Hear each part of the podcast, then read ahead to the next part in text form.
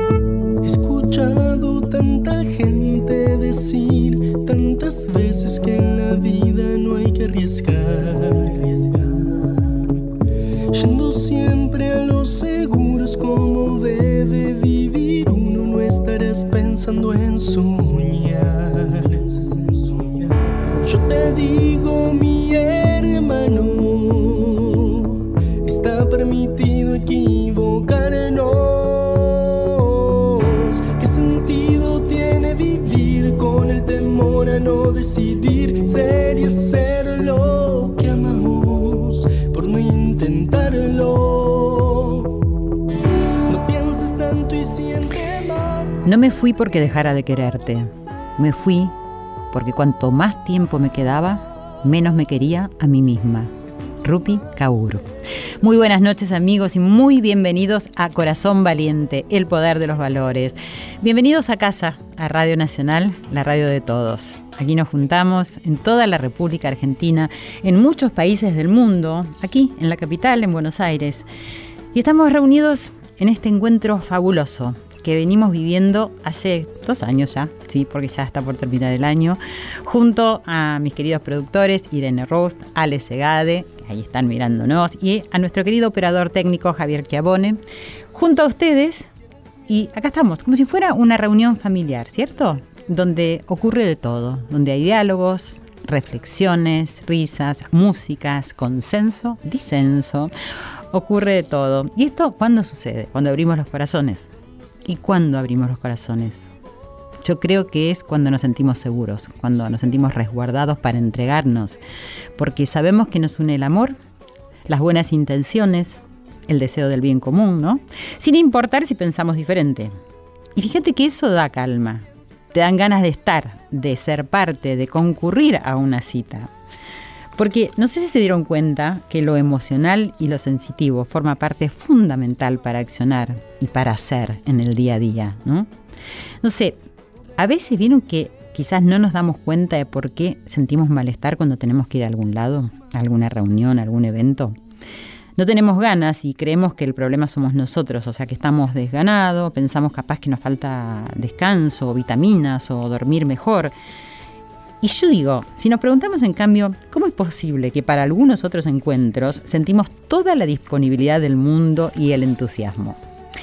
ahí estamos en el punto al que quiero llegar. Detectar las emociones, los sentimientos.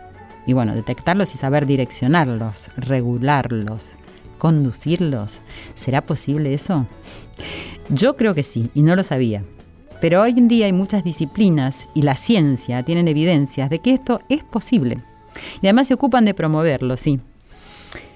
Ya que con esto, además de generarnos un bienestar, se pueden prevenir enfermedades. Quizás se puedan curar enfermedades, creo yo, vamos a ver hoy. Y por supuesto vivir más pleno, ¿no? Aún con este tsunami de información que nos va arrasando a diario, estas noticias que no son muy alentadoras a veces. Lo lindo de este encuentro de corazones en Corazón Valiente, el poder de los valores, es que siempre buscamos y además encontramos, sí, un camino que nos permite atravesar este tiempo de la historia, siempre que lo que lo decimos, mejor. Existen estadísticas provenientes de la neurociencia que demuestran la necesidad imperiosa de entrenar nuestra mente y emociones para poder retomar el control de la atención, para ser en medio de un mundo que está repleto de estímulos, para hacer foco. Existen cursos que entrenan la mente y las emociones. ¿Saben cómo se llama? Un curso nuevo que hay, que ha llegado, que está llegando a todo el mundo, que ha llegado acá a Buenos Aires también. Se llama SI, S-I-Y. Y es Search Inside Yourself. O sea, busca dentro tuyo. Algo que para nosotros los corazones valientes es moneda corriente, ¿cierto? Y bueno, quizás esto también nos da la pauta de que estamos en el camino acertado al buscar siempre dentro nuestro. Pero ojo, ojo que no es solo buscar dentro nuestro, sino también actuar en consonancia. Valores como el autoconocimiento, autorregulación, motivación, empatía, solo por nombrar algunos, son los que necesitamos para cambiar el uso y abuso de poder en todos los ámbitos, creo yo. Abuso de poder, no voy a dejar pasar por alto un hecho que conmociona a la Argentina y al mundo, que aconteció acá en Buenos Aires, como consecuencia de la denuncia de una joven actriz a un renombrado actor por abuso y por violación. Y esto no significa que voy a entrar en debate ni opinar porque no es el tenor de este programa. Solo quería remitirme al doloroso hecho que sentimos todos. Y destacar que gracias al acompañamiento de muchas mujeres, de muchas actrices, de la sociedad de actores, de mucha gente eh, que han acompañado legalmente y emocionalmente, se pudo hacer una descarga y de alguna manera ratificar, frente a un hecho de extrema delicadeza y dolor, que lo que más sirve es la empatía, el acompañarse, para buscar la verdad, para poner en juego la verdad, el amor, la acción correcta y la paz.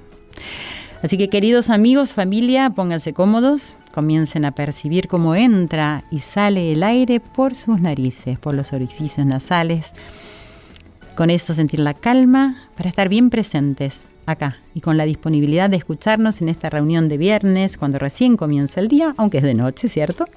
Y donde reflexionamos sobre cómo actúan las actitudes alentadoras y las que no lo son, si se pueden regular las emociones, cómo actúa la neurociencia. Para ello hoy nos visita un médico neurocirujano cubano que está radicado en la Argentina y que nos va a contar desde su experiencia cómo actúan las emociones. Gracias de corazón a todos, todos los que me escriben en todas las redes sociales, sus comentarios, cómo me acompañan, no solo en esta reunión de Radio Nacional, sino en todo lo que sucede. Y como siempre les digo, eso es mi aliento y eso es esta familia que hemos formado junto a Joel Ansaldo, que está sonando detrás mío. Y les reitero que escriban a arroba nacional AM870 Arroba Silvia Pérez Oca es mi cuenta de Twitter y de Instagram. También me pueden seguir en mi fanpage, que es Silvia Pérez, sitio oficial. O si quieren pueden escucharnos en el canal 955 si tenés cablevisión. Y si no, en el canal 976 si tenés DirecTV o, como siempre, en radionacional.com.ar. Pero no te olvides de bajarte la aplicación podcast, que con eso sí te podés descargar cualquier programa de los nuestros y los que quieras de radio para poder escuchar en cualquier dispositivo en cualquier momento que quieras. Ya venimos.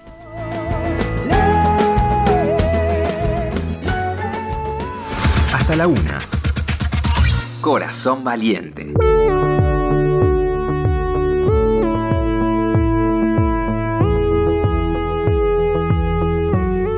Continuamos en Corazón Valiente desde Radio Nacional y estamos en línea ahora con José Antonio Aguilar. Es ingeniero en telecomunicaciones y uno de los instructores del Search Inside Yourself, Busca Dentro Tuyo. En Buenos Aires fue el instructor y que tan amablemente está haciendo tiempo y esperándonos porque estamos comunicados eh, con él desde Barcelona. Buenas noches, José. Muchísimas gracias por atendernos. Hola, buenas noches. Muchas gracias a vosotros por contactar conmigo. No, al contrario, es muy amable además por, eh, por esta diferencia horaria también. Bueno, eh, la verdad que estábamos hablando en este programa sobre el tema de la regulación de las emociones, cómo nos ayuda a vivir mejor. Y bueno, este, este curso, es decir, me parece que bueno viene como anillo al dedo. Me gustaría que nos expliques cómo surgió y por qué surge la necesidad de que haya un curso que esté indagando acerca de qué es lo que pasa dentro nuestro. Sí, pues eh, bueno, pues esa es, muy buena pregunta. Surgió precisamente en una empresa donde hay muchos ingenieros, que es Google.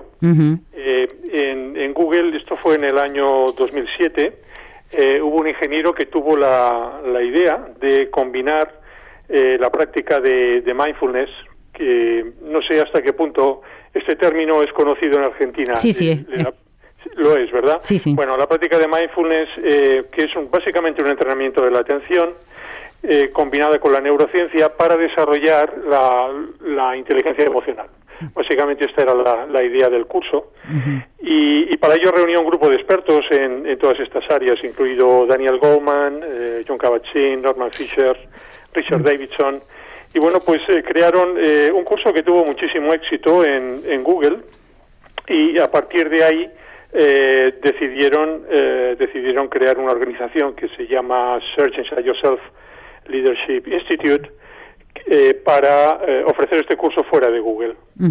Así que básicamente esta, este fue el origen eh, del curso. Ahora, esto se origina por necesidades evidentes que se están viendo no solo en las empresas, sino creo que en, todas las personas, ¿no? Esta falta de quizás atención o concentración, esto de, de poder focalizarse en lo que se necesita. Sí, efectivamente. de hecho, el curso se considera que tiene tres beneficios eh, fundamentales. ¿no? Por un lado, está precisamente esta capacidad de, eh, de, estar más concentrado más enfocado en las actividades que uno está haciendo, de manera que eso mejora el rendimiento. ¿no?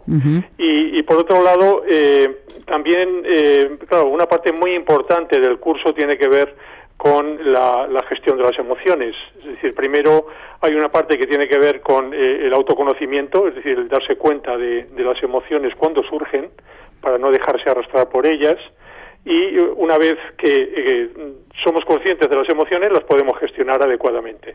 Y eso nos permite relacionarnos mejor con nosotros mismos y con los demás y, como consecuencia de todo ello mejora nuestro rendimiento en el trabajo. Así que este es, este es uno, digamos, de los aspectos, uno de los beneficios del curso. Otro es que eh, para ser un buen líder realmente uno necesita un alto grado de, eh, de inteligencia emocional. Hay muchos estudios que han, demostrado eh, que, eso es así, ¿no? Es importante también, sin lugar a dudas, tener un alto grado de inteligencia cognitiva, pero eso es, digamos, el, el, el umbral, es decir, para poder llegar a un, líder tienes que tener un alto grado de inteligencia cognitiva y luego, además, has de tener también un alto grado de inteligencia emocional si quieres ser un líder excelente. ¿no? Y entonces eh, la inteligencia emocional permite, eh, pues, eh, bueno, desarrollar todas esas actividades que un líder necesita, la capacidad de tomar decisiones, de gestionar conflictos, de una mayor creatividad, una capacidad de influir positivamente en los demás.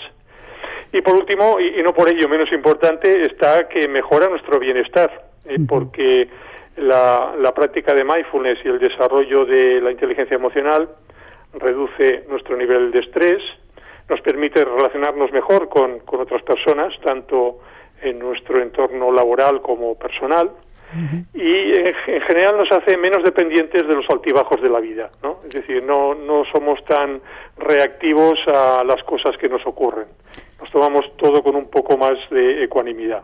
Claro. Así que básicamente estos serían un poco los beneficios de, del curso. Y esto de desarrollar la inteligencia emocional que está en este momento, así, como saliendo más a la luz, ¿no? Hace unas décadas atrás no se hablaba tanto de la inteligencia emocional. Creo que como es, decir, es un llamado de atención también a la mayoría de la gente para ver decir, qué es lo que hacemos con nuestras emociones, que a veces son quizás las que nos juegan una mala pasada para tomar decisiones y para emprender ya sea relaciones personales como laborales. O sea, ¿Cómo se trabaja, cómo se desarrolla este curso que vos decís? Eh, sé que tenés mucha experiencia en yoga y meditación, ¿cierto? Sí, sí, bueno, yo, yo empecé hace mucho tiempo eh, practicando yoga, yoga y meditación. Eh, y, bueno, poco a poco fui encontrando, pues, cómo, porque al principio el yoga y la meditación era como una actividad que estaba muy alejada de, mi trabajo como ingeniero. pero en los últimos años eh, descubrí primero el programa MBSR, que es de, de, John Kabat-Zinn, un programa para reducir el estrés, que combina las prácticas eh, orientales contemplativas con la ciencia, y luego descubrí Search Inside Yourself, y realmente es en lo que, en lo que más me, he centrado. Entonces, eh, una idea, una herramienta básica de, como tú bien decías, para regular las emociones, primero tenemos que ser conscientes de ellas, ¿no? O sea que la primera habilidad que tenemos que desarrollar, que es la primera de las competencias emocionales, es el autoconocimiento. Y el autoconocimiento, eh, un aspecto muy importante del autoconocimiento es la conciencia emocional. Es decir, darnos cuenta de las emociones en el momento en el que surgen y darnos cuenta del efecto que tienen en nosotros. Entonces, por eso es tan importante la práctica de mindfulness, porque la práctica de mindfulness lo que hace es eh, llevar la atención al momento presente y eso nos permite darnos cuenta del momento en el que surgen las emociones. Y si nos damos cuenta, entonces tenemos una oportunidad de gestionarlas. Pero si no nos damos cuenta, nos arrastran. Porque las emociones son impulsos muy, muy fuertes que nos llevan a actuar de determinadas maneras que a veces luego lamentamos. Sí. Pero claro, ya es demasiado tarde. ¿no? Entonces, realmente eh, esta, eh, el autoconocimiento y la autogestión nos dan la capacidad de, eh, de decidir lo que vamos a hacer, ¿no? De, en vez de actuar de una forma compulsiva o reactiva, pues decidimos la respuesta que queremos dar en cada momento. Es importante, además, fíjate, tener en cuenta que eh, este curso surgió, como he dicho antes, en una empresa de ingenieros, ¿no? Sí. Lo que más hay en, en Google son ingenieros. Y claro, para los ingenieros la evidencia científica es algo muy importante. Claro. Entonces, una, una cosa que se ha incorporado a este curso es la evidencia científica. ¿no? O sea, todas, digamos, todas las bases científicas, los estudios que se están haciendo, que nos permiten entender mejor cómo funciona el cerebro, cómo funcionan las emociones, qué efecto tiene la meditación en, en el cerebro, porque ahora hay técnicas que permiten eh, detectar, es decir, permiten eh, visualizar lo que ocurre dentro del cerebro cuando estamos haciendo determinadas actividades, ¿no? Sí. Y eso nos permite estudiar, pues, eh, el efecto que tienen estas prácticas y, y en general el funcionamiento del cerebro. Y eso permite también que se acepte más y incorporar más estas técnicas como la meditación o el mindfulness, porque la, la gente necesita ver para creer, ¿cierto? Efectivamente, efectivamente. Así no, no tiene que estar eh, basado, digamos, en creencias, ¿no? Claro, exactamente. Sino en evidencia científica. También es cierto, y eso es, es algo que hay que reconocer, que, la, que esta rama de la ciencia está ahora en sus inicios, ¿no? O sea, uh -huh. queda todavía muchísimas cosas por, por descubrir, pero bueno, ya hay un, un número muy elevado de estudios que, que se han hecho y en los últimos años ha aumentado exponencialmente el número de estudios científicos que se han hecho y muchos de ellos son realmente rigurosos y están bien hechos y bueno, pues dan, nos van dando una idea bastante, eh, bastante más clara de de cómo funciona la mente, de, de, cómo funcionan las emociones, del efecto que tiene la práctica de meditación en el cerebro, etcétera. Sí. ¿Y cómo está resultando eh, la puesta en práctica de este curso, es decir, desde que se inició? ¿Qué resultados han tenido? Bueno, pues eh, hay, hay, eh, hay mucho... A ver, hay, hay, mucho interés en, en el curso porque el hecho de que fuera creado en Google, Claro. Pues realmente le, le da un, un atractivo eh, especial, ¿no? Sí, sí. Eh, al mismo tiempo, eh, yo creo que depende un poco de, de, cada país, ¿no? Porque en este sentido yo creo que Estados Unidos nos lleva unos cuantos años de, de ventaja, uh -huh. ¿no? Y, y, están más acostumbrados a la idea de introducir este tipo de prácticas en, en las empresas. Aquí es algo que se está empezando a hacer, pero yo creo que todavía, cuando, bueno, cuando digo aquí me refiero a España, ¿eh? porque sí, sí, claro. la situación en, eh, en, Argentina, pues la verdad es que no sé, no sé cuál. Bueno, aquí y... también está llevando tiempo, o sea, está comenzando a incorporarse todo este tipo de prácticas y por eso está muy interesante que lo podamos eh, hablar en este medio de comunicación, pero falta sí. mucho también.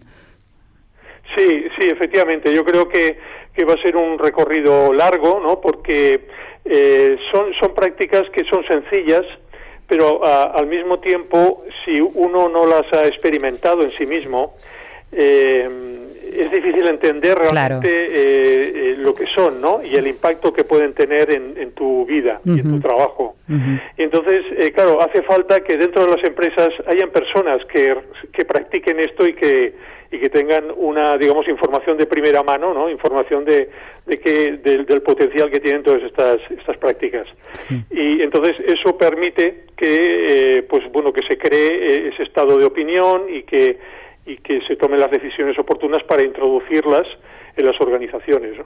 Sí. Y hay organizaciones que lo están haciendo. Por ejemplo, SAP, eh, este, eh, que seguramente conocerán porque es una multinacional alemana de eh, bueno, pues que está en todo el mundo, ¿no? Que de, de informática, eh, ah, informática no. empresarial, sí. y eh, están introduciendo este programa Search Inside Yourself eh, a gran escala dentro de, de, la organización. Incluso tienen profesores internos que dan los cursos y, y, realmente pues tienen todo, en fin, todo un programa para, para hacerlo, ¿no? Uh -huh. Y para sostener la práctica, porque claro, no, no, es suficiente hacer el curso, claro. luego es lo, importante luego es que estas prácticas que se han aprendido se sigan haciendo. ¿no? Porque las incorpores a tu vida. es un curso práctico. Práctico, vivencial y además para incorporar a la vida, ¿no? Para el día a día.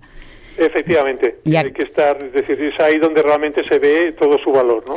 ¿Y acá cómo continúa? Es decir, eh, ¿vas a seguir viniendo para decir, hacer más cursos bueno, eh, pues eh, yo encantado de, volver a Buenos Aires eh, y de volver a Argentina. La verdad es que para mí ha sido una gran experiencia el, poder dar este primer curso que se ha dado allí. De hecho, ha sido el primer curso en Latinoamérica que se ha dado abierto, ¿no?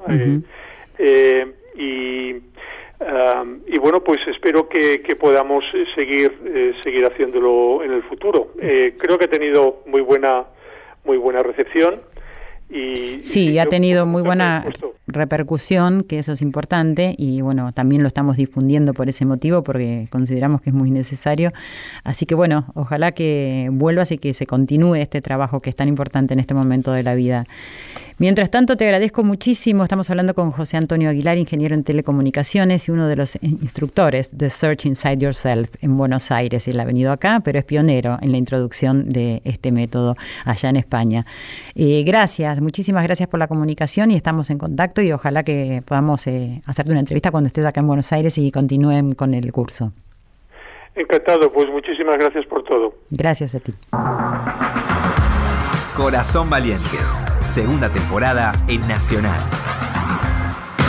Corazón Valiente, con la conducción de Silvia Pérez.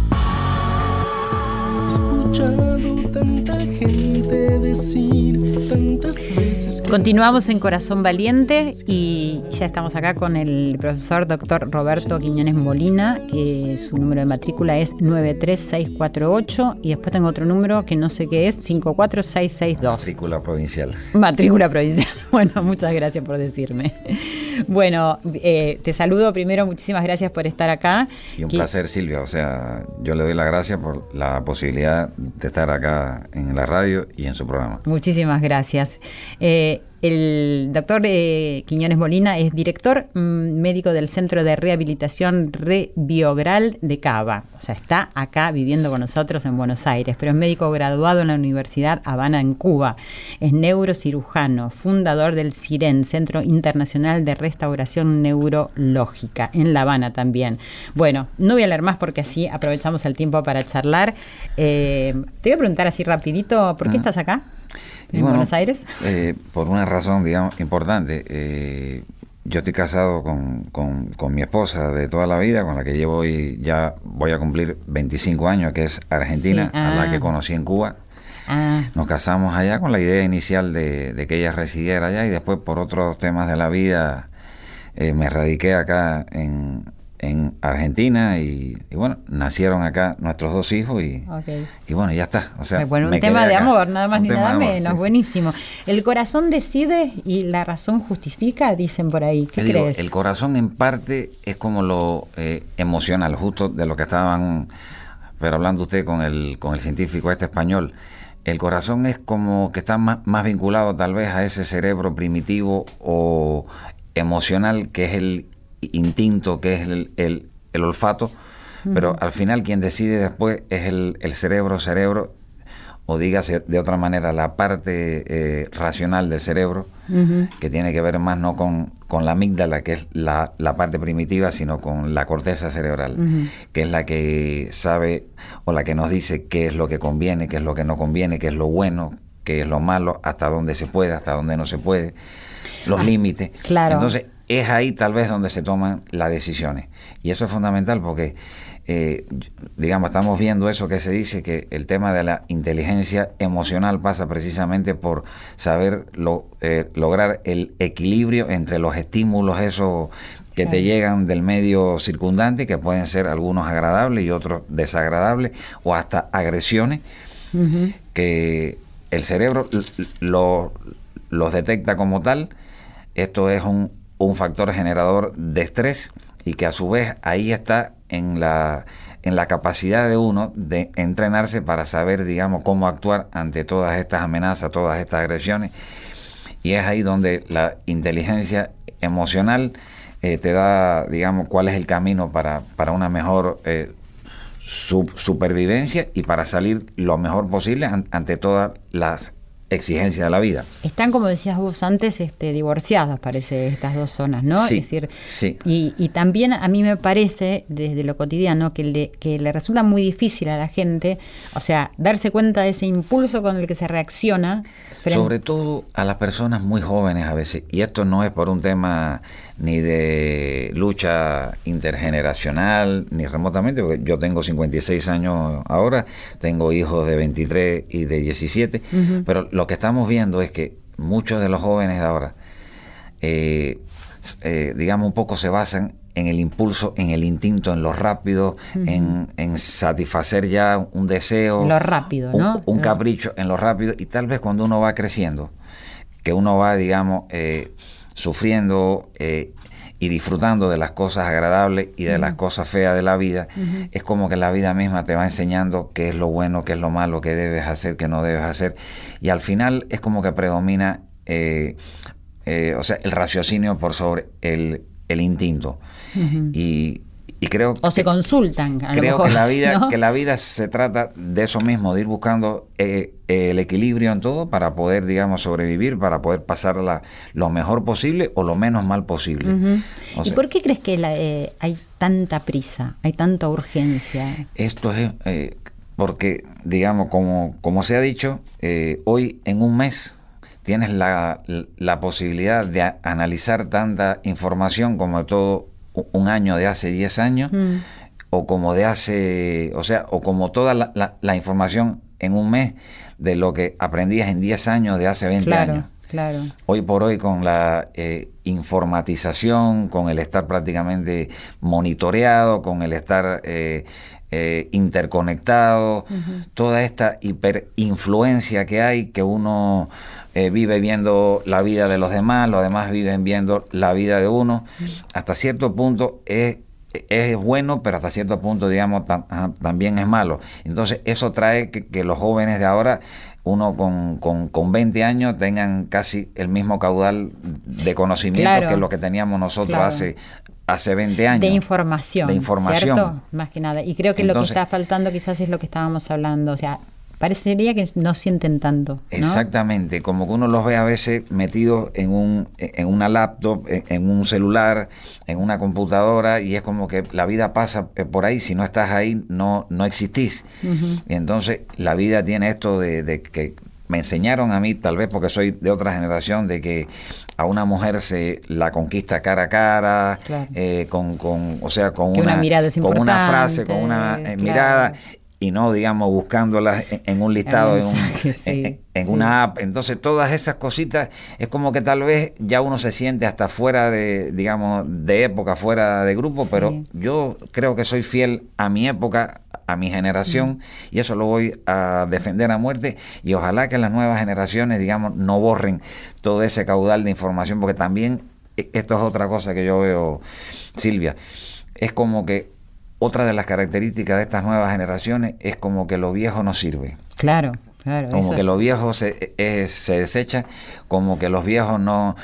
Y, yo creo que uno tiene que aprender de, nuestros padres, de nuestros abuelos, su experiencia. La experiencia es algo inigualable. Eh, hay que escucharlo, aunque las decisiones finales las tomemos uno, uno, digamos, pero ya ellos se dieron... Eh, se dieron sus cabezazos, se dieron sus tropezones, se cayeron, se volvieron a parar y creo que toda, toda esa experiencia obviamente es parte de la vida misma. Igual creo que a, lo mejor eh, va a llegar el momento en que tanta información, tanto conocimiento, todo, todo eso va a hacer que haya un vacío en, el sentimiento. Es que creo que ya está llegando ese momento. Cierto, yo también. Y, y, me parece que no es bueno tampoco que, que, que no haya, la, digamos, relaciones interpersonales, eh, que, que, que, que, prácticamente, digamos, hasta algo que, que tú lo ves, digamos, eh, eh, tal vez, digamos, trivial, el tema del sexo, digamos, a través de una, digamos, de una... un dispositivo, sí. De un dispositivo, me parece una locura total. Y entonces yo digo... una cosa que con la humanidad se va en contra, ¿no? Yo lo veo como algo, digamos, tan, tan, tan,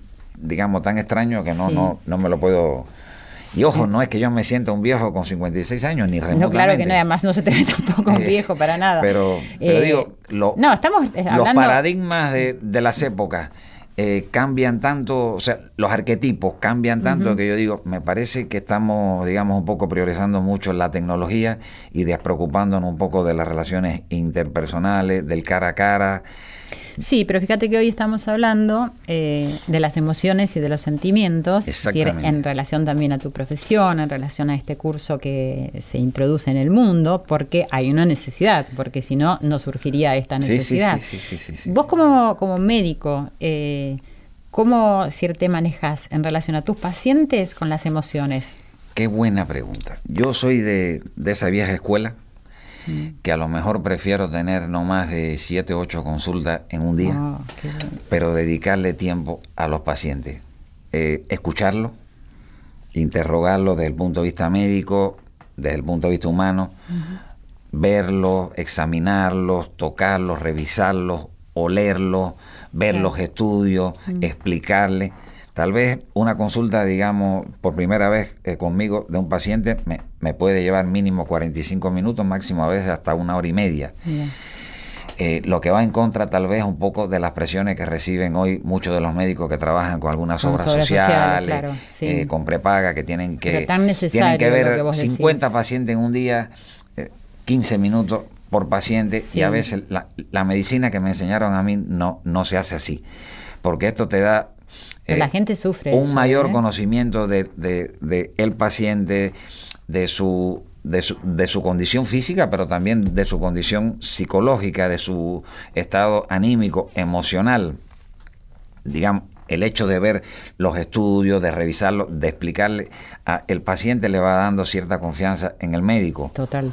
Y entonces si después te elige para hacer un, un tratamiento y además, eh, yo creo que, digamos, yo al menos, digamos, me he manejado así durante 32 años de carrera, jamás he tenido un problema con ningún paciente, ni en Cuba, ni acá, porque además tengo, tengo algo que, que, digamos, que me caracteriza, es cuando tengo que decirle la verdad a un paciente, por dura que sea, se, se la digo, trato de decírsela lo menos dura, lo menos cruento posible, pero cuando algo no tiene solución hay que decírselo, cuando algo tiene una solución parcial hay que explicarle hasta dónde uno cree probable que haya esa solución y cuáles son los caminos, las opciones, las terapias, los medicamentos.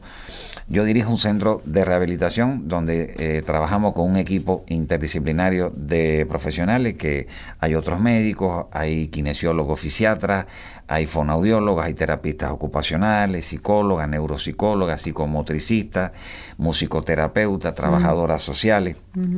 Y creo que coordinar todo ese equipo para que más o menos ellos le pongan esa misma impronta al paciente y que se sienta contenido el paciente su núcleo familiar creo que es muy importante, porque más aún que nosotros trabajamos con personas con discapacidad, todo lo que es rehabilitación de personas con discapacidad, tratamiento de personas con, enfermedades o con secuelas que le provocan dolores crónicos, y te podrás imaginar que esas personas vienen, muchas de ellas, con mucha carga eh, emocional, con mucha ansiedad, con mucha angustia, a veces vienen pidiéndote casi milagros. Y yo lo que le digo es, mire, milagro nada más que los hace Dios y la Virgen. Si usted viene pidiéndome un milagro, la iglesia está a dos cuadras, vaya ahí, pídale. Acá se hace un trabajo serio, yo no le puedo garantizar un milagro. Usted pruébenos un mes a ver si, si lo que nosotros le estamos haciendo o le proponemos primero le resulta, le hace bien y va viendo cambios. Y la mayoría de los pacientes, cuando uno le habla con, con esa sinceridad, terminan quedándose, terminan haciendo los tratamientos. y por suerte, por suerte, la mayoría salen adelante. Y me quedé un poco con lo que decías cuando estás en una consulta con un paciente, además de ver, por ejemplo, estudios o radiografías, lo que sea, todo eso, que atendés a su parte emocional, familiar y todo eso. ¿Es parte de lo que origina una enfermedad? Absolutamente. Porque eso hay eh, mucha gente que no lo cree. Yo soy una convencida de que sí. Me gustaría, por eso, desde tu punto de vista, además, científico. La, la, Organización Mundial de la Salud define a la salud como el estado de perfecto equilibrio entre cuerpo, mente y sociedad. Mm. Si alguno de esos tres elementos, cuerpo, está afectado, repercute en la mente. Y después esto también en la sociedad si alguien tiene un problema con la sociedad, eso repercute en el cerebro, que puede traer ansiedad, depresión, angustia, y eso trae a su vez enfermedades físicas. Entonces uno tiene que abordar desde el punto de vista holístico a, la atención de, un ser humano para tratar de tener mejores resultados.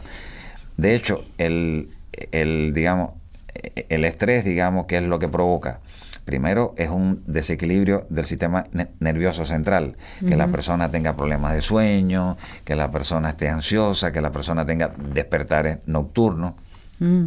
Le pasa si esto se 99%. Hace, si esto se hace crónico, puede traer desequilibrio físico, que la persona tenga contracturas y dolores musculares en la región de la nuca, la cervical, la dorsal, incluso la lumbar, fatiga eh, física, o sea, eh, que la persona tenga, eh, digamos, merma en su rendimiento intelectual, dificultad en el aprendizaje, que esa persona pueda llegar o no a tener otro tipo de problemas orgánicos, problemas de tipo digestivo, acidez, dolor en el, en el epigastrio, diarrea, constipación, o que le dé por comer mucho, o que le dé por todo lo contrario, por la anorexia.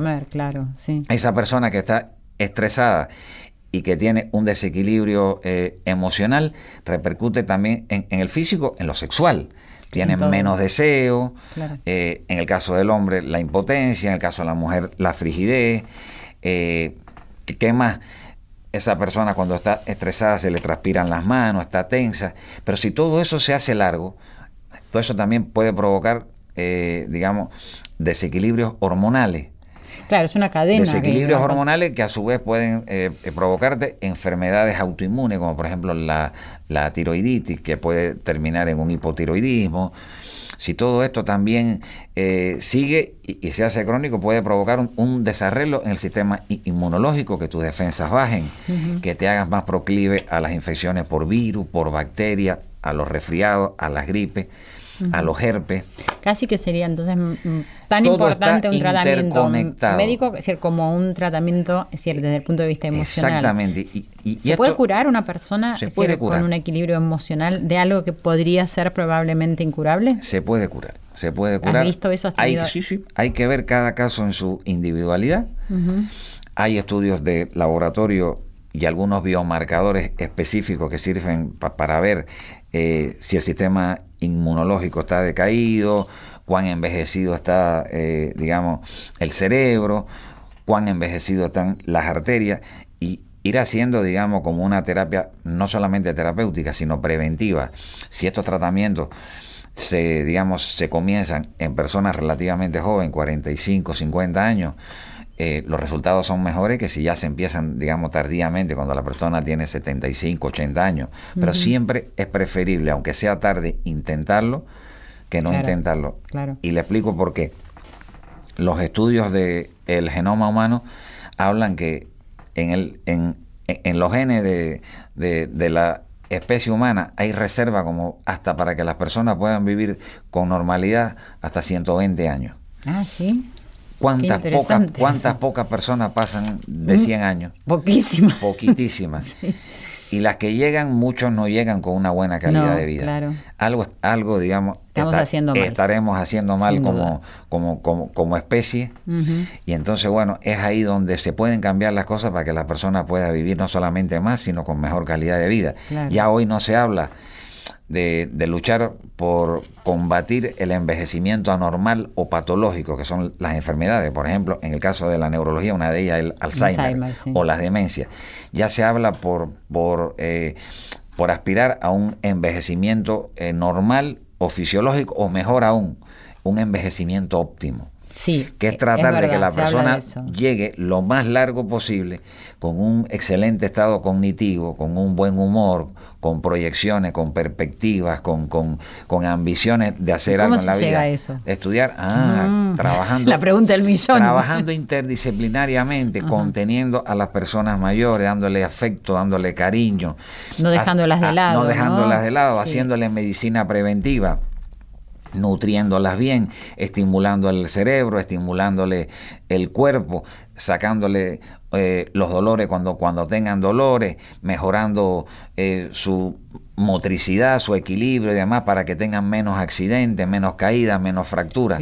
Bueno, ese trabajo interdisciplinario en equipo así, casi de hormiguita, es el que nosotros hacemos. Es el que ustedes hacen. En el Centro de Rehabilitación Revioral. O sea, ese trabajo así, casi de relojería. Sí, es perfecto lo que decís. Y mm, yo digo, en la medida que vamos creciendo, por lo menos yo me voy planteando, decir, cómo poder seguir eh, alimentando bien mi mente, mi cerebro, por ahí mi cuerpo hace más porque he trabajado, decir, pero con el, decir, haciendo siempre actividad física, pero también regularla, ¿no? Exactamente. Pero empezar a pensar en eso, sobre todo viendo eh, este panorama que, que vos decís, ¿no? Decir, viendo las enfermedades de Alzheimer o la gente que no puede caminar bien y que no se puede movilizar y que, bueno, que van trayendo todas esas consecuencias que uno dice, uy, la vejez es terrible y la vejez, de acuerdo a lo que vos decís, puede ser muy buena. Puede ser buena, o sea, es más, se está trabajando hoy por eso, por, por, o sea, por el envejecimiento óptimo yo sé que, digamos, a muchos no les gusta eh, eh, escuchar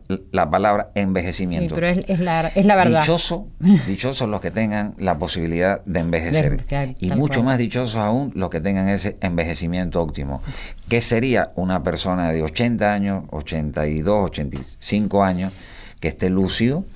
que esté físicamente eh, válido, o sea, que no dependa de otro, que disfrute del sexo, ¿cómo se llama? A las características de esa, digamos, de esa edad, que no dependa de nadie, que tenga proyectos, que dé afecto, que dé cariño, pero que a su vez se sienta, que reciba, eh, digamos, afecto. Bueno, eso es lo que se busca, digamos, para, para una tercera edad digna. Despertar esa conciencia me parece que es muy importante y creo que estamos despertando poco a poco. Yo diría que sí, y, y en los países del primer mundo yo creo que se va, digamos, trabajando mucho en eso porque se van dando cuenta que las sociedades van envejeciendo.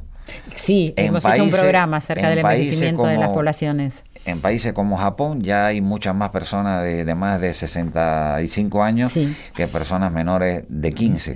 de hecho, se habla que en el 2050 en el mundo va a haber muchas, más personas, de más de, de, 50 a 60 años que las menores de 15. Entonces es un reto para los sistemas de salud, para todo, porque bueno, a esas personas hay que cuidarlas, hay que mantenerlas, y entonces se busca eso, o sea, es una manera hasta de abaratar los costos, porque cuesta menos sostener y mantener a, un, a una persona que envejece óptimamente que a una persona discapacitada, que hay que rehabilitarle, que pagarle toda la rehabilitación.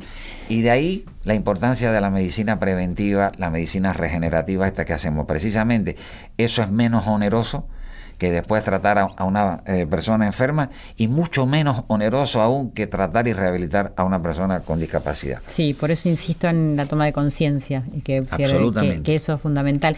Quería preguntarte por la fibromialgia. Bien. Que es un, tema también bastante común junto con, bueno, con las discapacidades, el dolor, pero la fibromialgia, que, para que me cuentes exactamente qué es y si también tiene que ver con esto de las emociones. como tal la fibromialgia como tal fue aceptada desde el año 1992 por la Organización eh, Mundial de la Salud. Algunos la han definido como una eh, enfermedad articular eh, no, reumática. O sea, como una enfermedad reumática no inflamatoria. O sea, me rectifico, como una enfermedad reumática no inflamatoria. Otros la definen como un estado de desequilibrio de los mecanismos de procesamiento de las señales de dolor que le llegan a el sistema nervioso central. Vamos a tratar de, hacerlo, simple. simple y entendible. Es una enfermedad que provoca muchísimos dolores. Claro, es un, un, proceso en el cual eh, las estructuras del sistema nervioso central que tienen que recibir las sensaciones, digamos, del tacto, del frío, del calor, del roce, de, de, la presión de la piel, de las articulaciones, de, de los músculos, está, digamos, un poco desequilibrado y entonces cualquier sensación que para una persona normal es un, un apretoncito, es un roce o, un pequeño golpe, lo interpretan como una agresión, como una causa de dolor. Entonces, esas personas tienen un umbral al dolor disminuido, por, lo tanto, por lo tanto, cualquier estímulo es capaz de provocarle dolor. Algunos la... ¿Se cura? No. en un gran porcentaje no se cura, es una enfermedad crónica. Puede haber remisiones en alrededor de un 25% de los casos y de los cuales a veces pueden haber recaídas. Afecta mucho más a las mujeres. Para que tengas una idea, eh, un hombre por cada 20 mujeres mm. y se ve más entre los 20 y los 50 años de edad. Algunos le, atribuyen causas, digamos, eh, multifactoriales, o sea, no obedece a una sola causa. Pueden de haber, algunos le dicen desde un problema en la calidad de la fibra colágena. La fibra colágena es la que forma el, el 30 al 35% de todo el cuerpo, desde la piel, el tejido subcutáneo, los tendones, los músculos, los ligamentos, eh, los cartílagos. ¿Y vos qué crees que esa es la causa? Yo creo que esa es una, pero también eh, la hipótesis esa que habla de el desequilibrio del sistema nervioso eh, mm. que, tiene que reseccionar toda la, información, yo lo veo como, como que esa teoría, que, que es una de las más nuevas, pesa en, en, la definición de la enfermedad. Lo cual tendría más vías de... Claro, ¿qué se hace? Bueno, a esa persona eh, que se caracteriza, como ya lo dijiste, por muchos dolores eh, musculares, se habla de que tienen dolores, por ejemplo, en la región de la nuca, en la región cervical, en los hombros, en las piernas, en la parte superior de los homóplatos, en los brazos, en, los muslos, en las piernas, en la espalda. Lo primero es eh, tratar de verlo y de investigarlos bien desde el punto de vista físico y y emocional, porque muchas veces detrás de esto hay e-, estrés laboral, hay estrés familiar. Bueno, tiene algo que ver con el sistema nervioso. Absolutamente, absolutamente. Entonces, a esta persona hay que tratarla integralmente. Primero hay que ver si, si, se le da algún tratamiento para los dolores. De hecho, nosotros en Reviogral los atendemos según también sus su preferencias, según su, eh, digamos, su digamos que es lo que más le agrada o con medicamentos naturales con, claro. con medicamentos naturales incluso utilizamos la fitomedicina la fitoterapia hay gente que, la prefiere a los medicamentos se les ofrecen también la variedad de tratamientos. Exactamente. Existen los antiinflamatorios no esteroideos existen los cómo se llama los antidepresivos porque en esta en esta patología, como va muy asociada a depresión, a veces hay que también prescribirle antidepresivos. Le, ofrecemos y le hacemos todas las terapias físicas que van desde una buena kinesiología, fisioterapia, con todos los aparatos de última generación, por ejemplo, con calor, con, con, con tecarterapia, con láser, con ultrasonido, con el masaje terapéutico, un buen masaje hecho por, por manos expertas, acá pueda, eh, digamos, puede hacer la diferencia entre el éxito o el fracaso de un tratamiento. Las técnicas de corrección postural, la RPG, que la hacen nuestros kinesiólogos, las terapias complementarias, Ahí me refiero, para que tengas idea, a la acupuntura, tal vez la acupuntura china convencional con aguja, como una que estamos haciendo desde hace dos años con los microconos japoneses, que son unos dispositivos eh, nanotecnológicos que tienen eh, unas agujitas microscópicas indoloras que se aplican en, en, los puntos gatillos de dolor o en los puntos acupunturales se dejan puestos, la persona se lo lleva puesto. De todas maneras, sí. Em, yo, por ejemplo, conozco varias personas que padecen de este eh, dolor, esta enfermedad. Digo, también hay un punto donde aunque tengan tantas posibilidades con tantos tratamientos, hay algo emocional. Por eso también se, se, trata con las terapias eh, cognitivo-conductuales, eh, con el apoyo psicológico. ¿Qué diferencia hay entre la emoción y el sentimiento? ¿Es diferente? Eh, tienen, tienen mucho en común. La emoción es tal vez ese, digamos, pasa mucho por lo, por lo primitivo, por el instinto. Y, el sentimiento ya tal vez sea un poquito más eh, procesado, digamos ya. Quizás lo que te hace sentir ese. es, exactamente.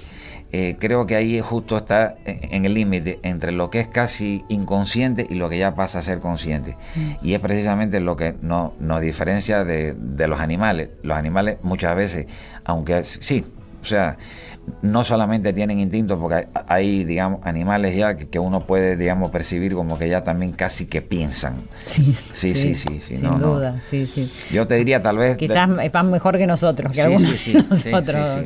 Eso es real.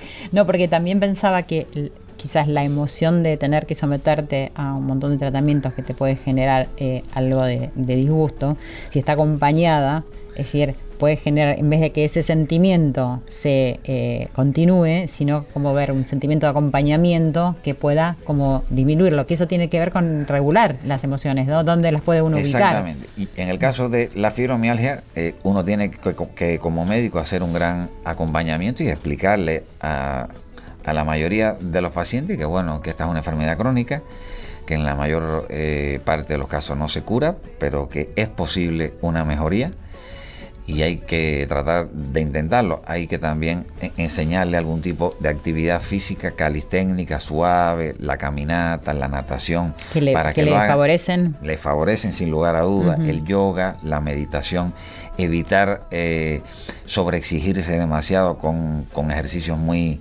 muy, muy exigentes como levantamiento de pesas, cosas muy fuertes que después le cuesta una semana reponerse.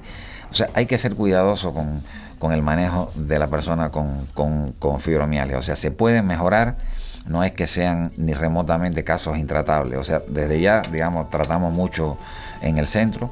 Te quería preguntar por el estrés antes de que nos vayamos, porque me están poniendo la musiquita, quiere decir que nos tenemos que ir, se ha pasado rápido.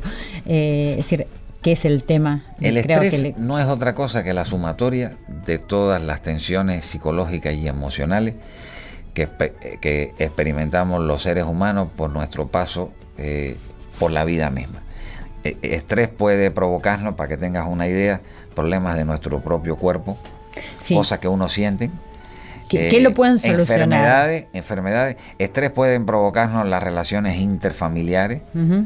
Estrés puede provocarnos, para que tengas idea, las relaciones con la sociedad, con nuestros compañeros de trabajo, con nuestros superiores, con nuestros subalternos, en el ámbito escolar. O sea, toda esa sumatoria genera, como ya habíamos dicho previamente, eh, una, eh, un estímulo en el cerebro. Un estímulo que yo te diría que no es ni malo ni bueno si se dosifica. Cuando se hace muy crónico y es mucho, entonces sí puede traernos desequilibrios ahí en el sistema eh, endocrino, o sea, en las glándulas y en las hormonas, en el sistema inmunológico, porque haga caer nuestras defensas y nos predisponga a infecciones y al cáncer. El estrés también, si no se controla, puede provocar todas esas sintomatologías que te dije previamente y si eso no se controla, puede provocar hipertensión arterial y esto puede derivar en infartos cardíacos, o sea, puede derivar en accidentes cerebrovasculares, en depresión, en angustia, en suicidio. Como siempre, entonces, lo que tenemos que hacer es ir para adentro. Dosificar y, tratar de, reconocer nuestro cuerpo, nuestros problemas y encararlos, no ignorarlos. Ok, ir para adentro, buscar qué es lo que nos pasa para no poder decir, eh, meternos en este lugar que no es el que queremos y para poder prevenir. Todo se puede prevenir y sobre todo hablando de regular las emociones y los sentimientos y creo que ser exitoso decir, es lograr esto en la vida, lograr este equilibrio para vivir bien y vivir mejor. Muchísimas, grandes, muchísimas gracias. Estamos hablando acá con el doctor Roberto Quiñones, Molina. gracias a ustedes por la, la posibilidad de compartir este espacio con ustedes. Me están reapurando, te, te agradezco muchísimo. Ya se nos fue el programa, espero que nos hayan acompañado como siempre y que nos sea de utilidad y siempre meternos para adentro con la autoindagación. Corazón valiente, hasta la semana que viene.